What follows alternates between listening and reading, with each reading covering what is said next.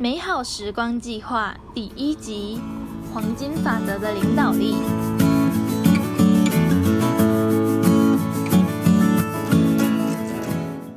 嗨，大家好，欢迎回到美好时光，我是主持人 Verna。法文中 Voir la vie en rose，用玫瑰色的视野看生活，是乐观的意思。而这个频道期许让大家都能拥有一段美好时光，用乐观的角度迎接生活。频道初期规划：从《二十三堂学校没教你你的 M 型管理力》这本书中挑选精华并做延伸。有兴趣的话，就继续听下去吧。OK，回到今天的主题：黄金法则的领导力。首先，我认为这个题目可以拆成两个部分：黄金法则跟领导力。那么，至于为什么它会被叫做领导力呢？因为这一本书啊，其实是由一个非常有名的企业家梅琳凯女士所写的。这本书总观而言呢，嗯，大概就是她在成立这间公司之前，她秉持的一些理念，而且每天实做的法则。那么，因为她是老板。所以这本书的第一个重点就直接叫做领导力啦，相信这非常好理解。那我们回到黄金法则，这个黄金法则又是什么呢？其实说白一点，就是己所不欲，勿施于人。OK，相信大家听到这边一定觉得，哇，又是一个老梗，真无聊。但我觉得这句话虽然很常被听到，可是其实会有蛮多可以用不同。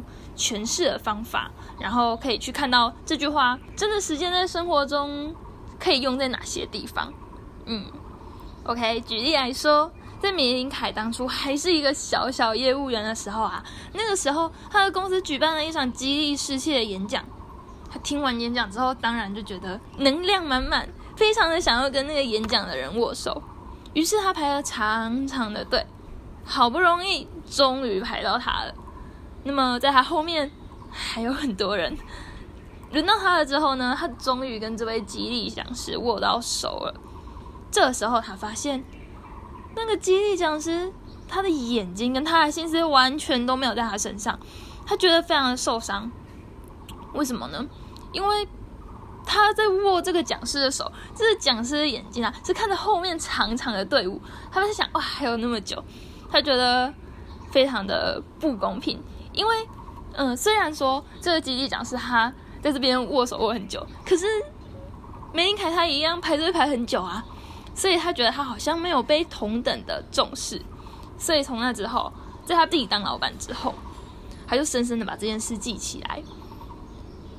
从此之后，不管他遇到多累的事情，他那一天已经忙了多少的公务了，只要有人是跟他握手，他一定会眼睛看着这一个人。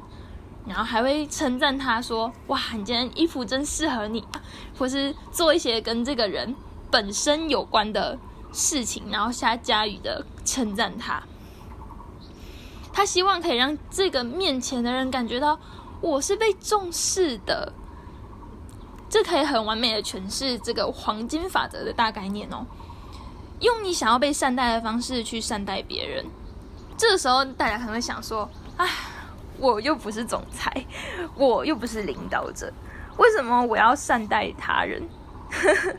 可是我觉得这个概念啊，其实有一点点的谬误，因为我觉得这是一个生活中可以非常轻松就实践的黄金法则。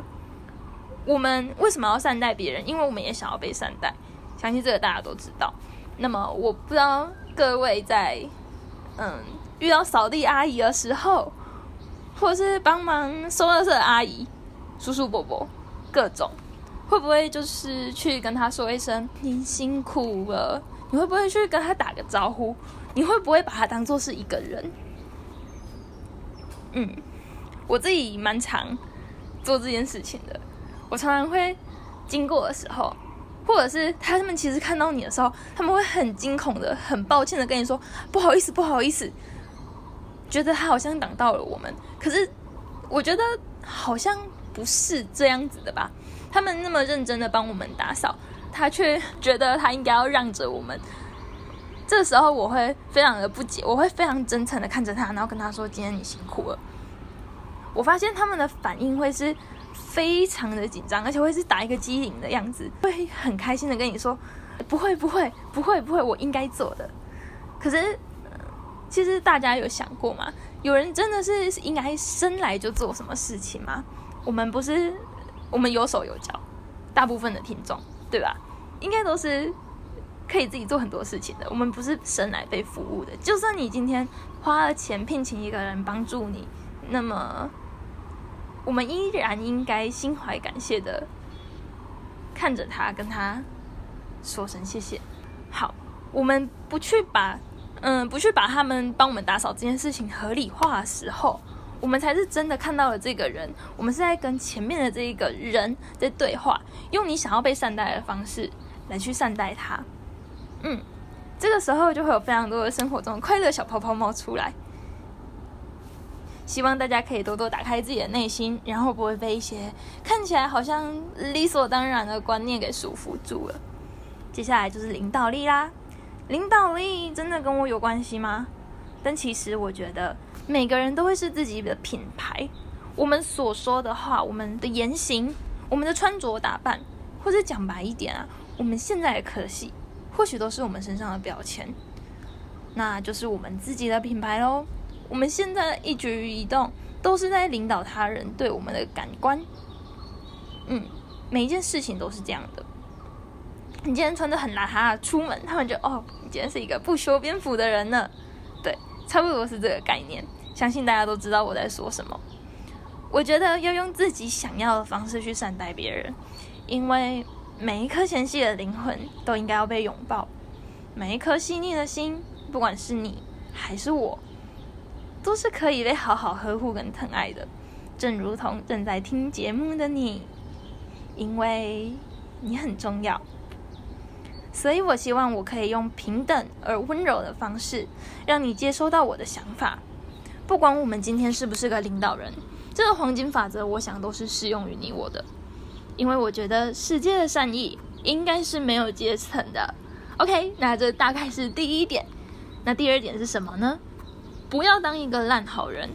我们可以努力的用爱跟关怀来看这个世界，可是其实我们并没有义务去当一个非常非常好的人，因为我们是自己。我们不需要为了他人而委曲求全，我们不需要因为别人对自己的期盼而成为一个完美的圣人，对吧？这时候我就会想到曾经有一本书啊，红极一时，虽然我没有去看。可是我对他的书名感到非常的印象深刻。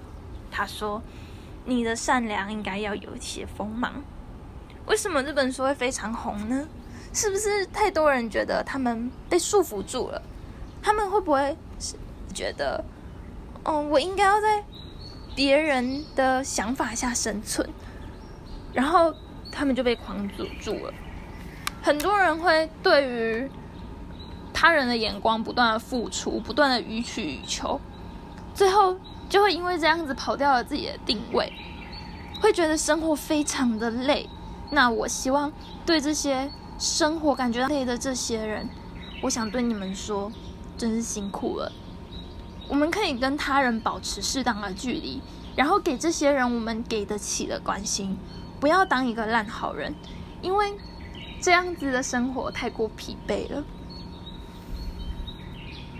接下来就是最后一点啦，有关于同理他人，我有一个非常深的感悟。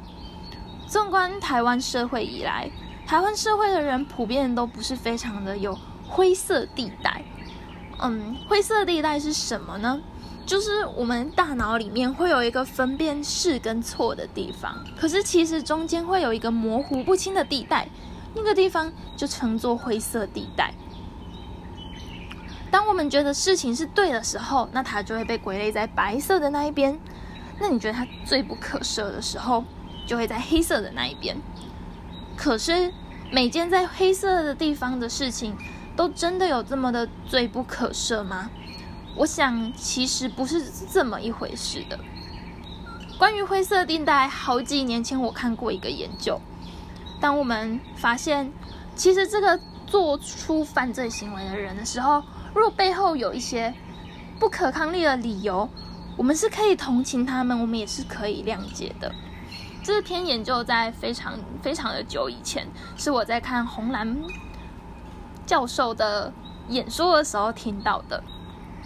嗯，那么这阵子我常常觉得，选择非黑即白的生活的这群人，是不是太过轻松了呢？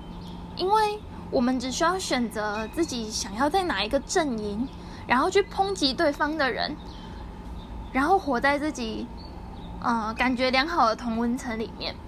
因为这个同温层的人会告诉你说，对，他也非常的愤怒，他也想要抨击这个人，会加强我们觉得自己自己是对的的那一个感觉。我就会觉得，嗯，这个时候是不是有一点太过残忍了呢？